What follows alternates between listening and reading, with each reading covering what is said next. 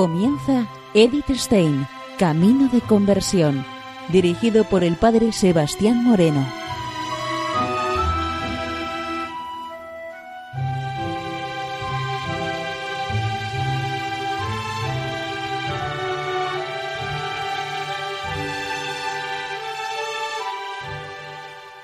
Muy buenos días, nos de Dios. Seguimos conociendo a Edith Stein, Camino de Conversión. Y en esta misión de hoy vamos a continuar con el programa de la semana pasada, viendo el escrito La oración de la Iglesia. Nos dice Edith Stein lo siguiente. Cada alma humana es un templo de Dios. Esto nos abre un panorama del todo nuevo y vasto. La oración de Jesús tendría que ser la clave para entender la oración de la Iglesia. Ya hemos visto cómo Cristo participó en el culto público y prescrito de su pueblo, es decir, en lo que se entiende por liturgia. Lo unió del modo más íntimo a su propia entrega y le dio así su pleno y auténtico sentido, el de la acción de gracias de la creación al Creador, y de este modo transformó la liturgia del Antiguo Testamento en la del Nuevo. Pero Jesús no solo participó en el culto oficial, quizás mucho más frecuentemente participó, según hablan los evangelios, de la oración solitaria en el silencio de la noche, en la cumbre libre de la montaña, en el desierto alejado de los hombres. Cuarenta días y cuarenta noches de oración precedieron a la vida pública de Jesús. Antes de elegir y de enviar a los doce apóstoles, se retiró a orar en la soledad del monte. En el monte de los olivos se preparó para subir al Gólgota. Lo que en esa hora, la más dura de su vida, clamó al Padre se nos ofrece en unas pocas palabras. Palabras que nos han sido dadas como estrellas que nos guían en nuestras horas de Gesemaní. Padre, si tú quieres, haz que pase de mí este cáliz, pero no se haga mi voluntad sino la tuya. Son como un relámpago que por un momento nos da la luz sobre la vida íntima de Jesús, el misterio insondable de su ser humano y divino y su diálogo con el Padre. Sin duda alguna, ese diálogo no fue nunca interrumpido a lo largo de su vida. Cristo oraba íntimamente, no sólo cuando se apartaba de la muchedumbre, sino también cuando se encontraba entre la gente. Y una vez nos permitió mirar larga y profundamente al secreto de ese íntimo diálogo. Fue poco antes de la hora de Gesemaní, inmediatamente antes de partir hacia ella. Al término de la última cena, en la que nosotros hemos reconocido el momento del nacimiento de la Iglesia. Habiendo amado a los suyos, los amó hasta el extremo. Sabía que era la última reunión y quería darles todo lo que estaba en sus manos. Tenía que contentarse para no decir más, pues sabía que no lo comprenderían, que no podrían comprender ni siquiera esto poco que había recibido. Tenía que venir el Espíritu de la verdad para que les abriera los ojos. Y después de que les dijo e hizo todo lo que pudo, levantó los ojos al cielo y habló en su presencia al Padre. Nosotros llamamos a estas palabras la oración sacerdotal de Jesús. También esta solitaria conversación con Dios tenía una prefiguración en la antigua alianza.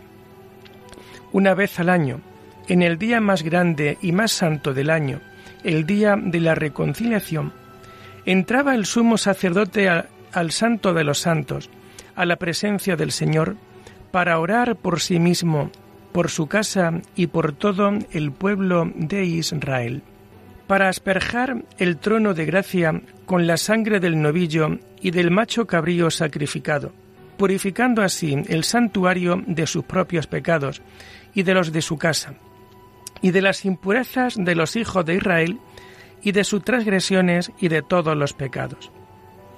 Nadie debía estar en la tienda, esto es, en el santo que era la parte anterior al santo de los santos. cuando el sumo sacerdote entraba en ese sublime y tremendo lugar de la presencia de Dios, al que nadie tenía acceso fuera de él, y él mismo solamente en ese momento. Y aún ahora tenía que llevar consigo incienso, para que la nube de incienso cubra el propiciatorio y no muera. Este encuentro solitario tenía lugar en el más profundo secreto. El día de la reconciliación es la prefiguración veterotestamentánea del Viernes Santo. El macho cabrío que se sacrificaba por los pecados del pueblo representaba al Cordero Inmaculado de Dios. También lo prefiguraba, sin duda, aquel otro que, escogido por sorteo y cargado con los pecados del pueblo, lo mandaba al desierto. Y el sumo sacerdote de la familia de Aarón es la figura del eterno sumo sacerdote, Cristo en la última cena aceptó morir víctima y se apropió la oración sacerdotal. Él no tenía necesidad de ofrecer ningún sacrificio de expiación por sí mismo, pues no tenía pecado. No tenía que esperar el momento prescrito por la ley y no tenía necesidad de ir al santo de los santos. Está siempre en todas partes ante la presencia del rostro de Dios su propio espíritu es el santo de los santos. Él es no sólo la habitación de Dios, sino que está unido esencial e indisolublemente a Dios. No tenía que ocultarse ante el Señor mediante una nube protectora de incienso. Él mira al rostro desvelado del Eterno y no tiene nada que temer. La mirada del Padre no le matará y él desvela el misterio del sumo sacerdocio. Todos los suyos pueden oírlo cuando en el santuario de su corazón habla con el Padre. Deben aprender en qué consiste y aprender a hablar en su corazón con el Padre.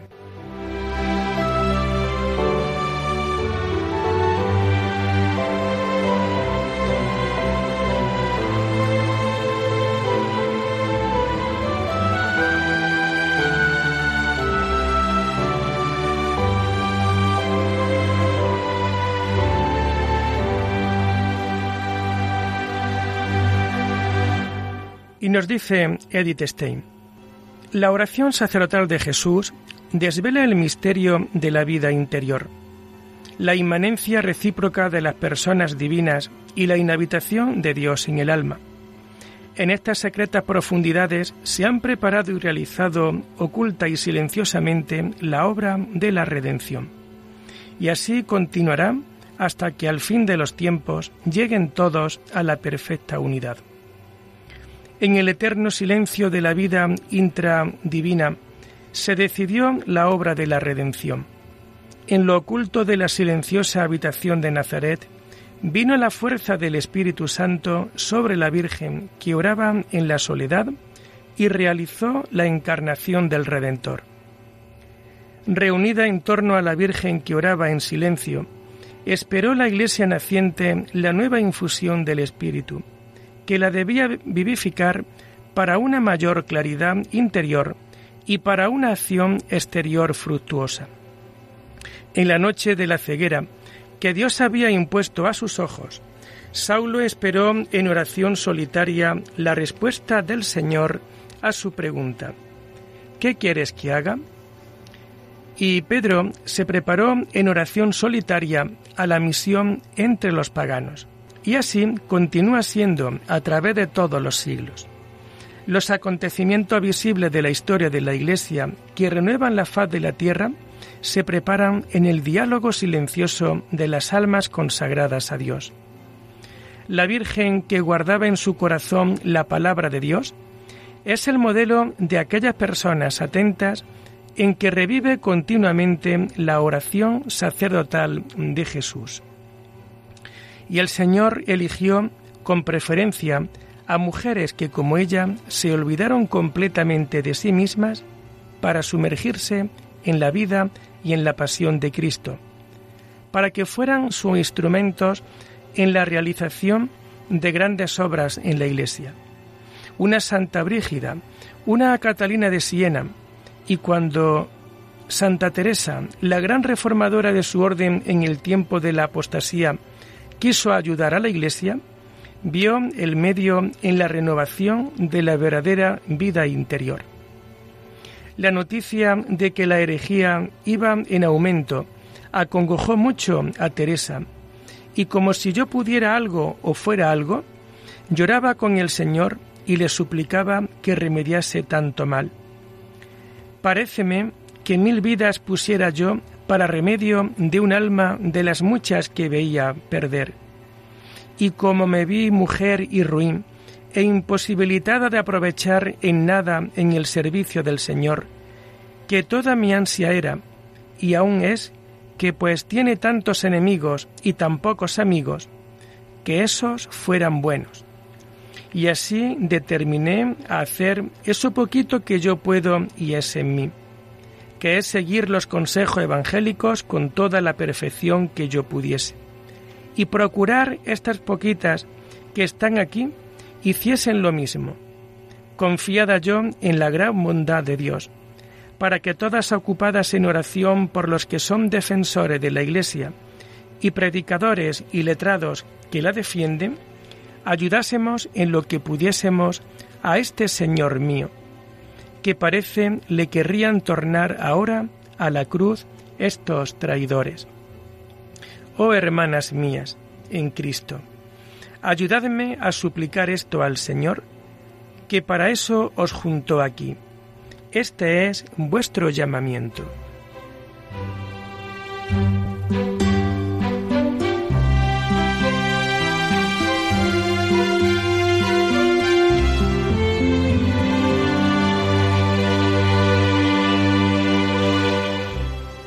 Le parecía necesario actuar como cuando los enemigos en tiempo de guerra han corrido toda la tierra y viéndose el Señor de ella apretado, se recoge a una ciudad que hace muy bien fortalecer, y desde allí acaece algunas veces dar en los contrarios, y ser tales los que están en la ciudad, como es gente escogida, que pueden más ellos a solas que con muchos soldados. Si eran cobardes, pudieron. Y muchas veces se gana de esta manera victoria, mas, ¿para qué he dicho esto? Para que entendáis, hermanas mías, que lo que hemos de pedir a Dios es que en este castillito que hay ya de buenos cristianos, no se nos vaya ya ninguno con los contrarios, y a los capitanes de este castillo o ciudad los haga muy aventajados en el camino del Señor, que son los predicadores y teólogos y pues los más están en las religiones, que vayan muy adelante en su perfección y llamamiento. Han de vivir entre los hombres y tratar con los hombres, y hacerse algunas veces con ellos en lo exterior. Pensáis, hijas mías, que es menester poco para tratar con el mundo y vivir en el mundo y tratar negocios del mundo y ser en lo interior extraños al mundo, no ser hombres sino ángeles?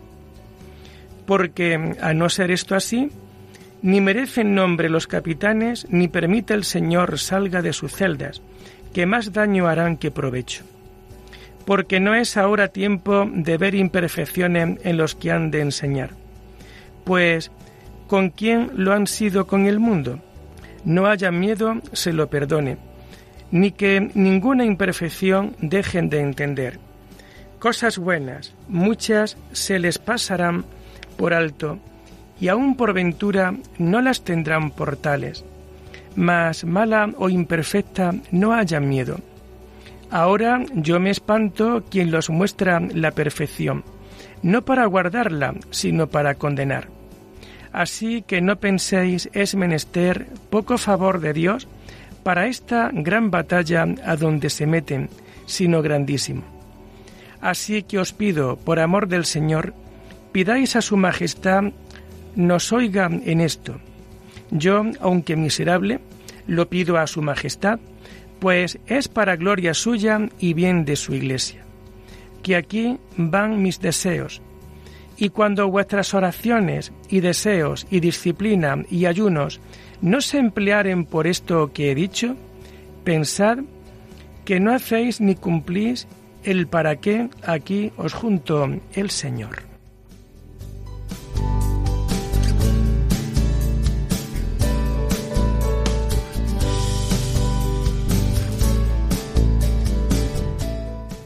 ¿Qué le dio a esta monja que desde decenas de años vivía para la oración en el claustro, el deseo ardiente de realizar algo por la causa de la Iglesia y la mirada aguda para ver la miseria y la necesidad de su tiempo. Precisamente el hecho de que vivía en la oración, que se dejaba atraer por el Señor y siempre más profundamente al interior de su castillo interior hasta aquella morada escondida donde él la podía decir, que ya era tiempo de que sus cosas tomase ella por suyas, y él tendría cuidado de las suyas. Por esto, ella no podía sino consumirse de celo por el Señor, Dios de los ejércitos.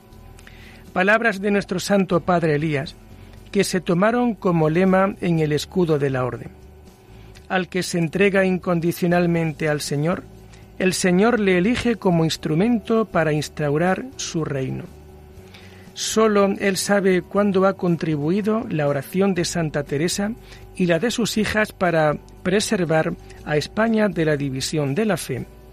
Cuánta fuerza desplegó en las ardientes luchas de religión de Francia, de los Países Bajos, del Imperio alemán. La historiografía oficial calla acerca de estas fuerzas invisibles e imposibles de medir. Pero la confianza del pueblo creyente y el juicio de la Iglesia que comprueba y pondera con prudencia las conocen. Y nuestro tiempo se ve obligado, cuando todo lo más falla, a esperar la última salvación de estos mandamientos ocultos.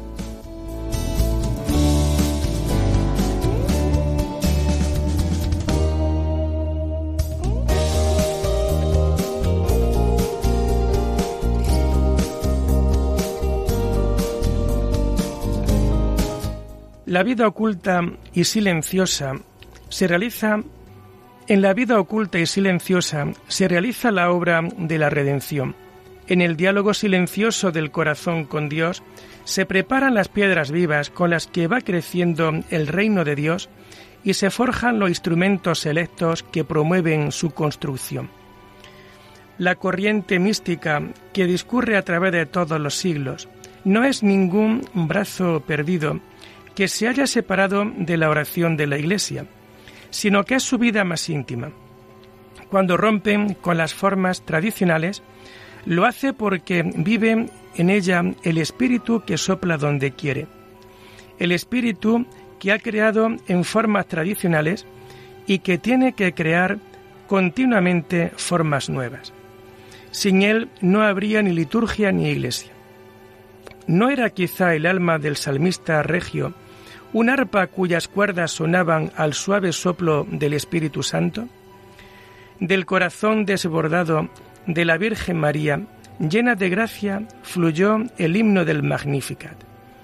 El cántico profético del Benedictus abrió los labios enmudecidos del anciano sacerdote Zacarías cuando la palabra secreta del ángel se convirtió en realidad visible. Lo que subió del corazón lleno del Espíritu y encontró expresión en una palabra y una forma, se va propagando de generación en generación. Así forma la corriente mística el canto de alabanza polifónico y creciente a la Trinidad divina, al Creador, al Redentor y al Consumador.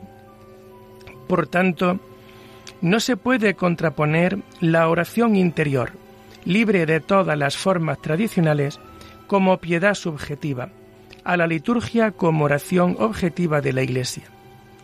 Toda oración auténtica es oración de la Iglesia, y es la Iglesia misma la que hay ora, porque es el Espíritu Santo que vive en ella el que en cada alma intercede por nosotros con gemidos inefables. Precisamente esto es la oración auténtica, pues nadie puede decir Señor Jesús sino en el Espíritu Santo. ¿Qué sería la oración de la Iglesia si no fuera por la entrega de los grandes amadores a Dios, que es el amor?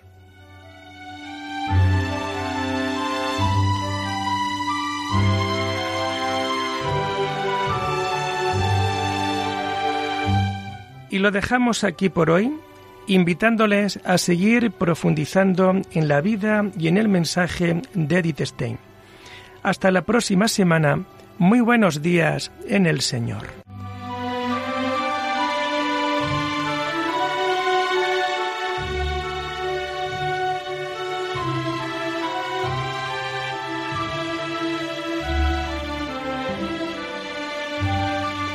Han escuchado Edith Stein, Camino de Conversión, con el Padre Sebastián Moreno.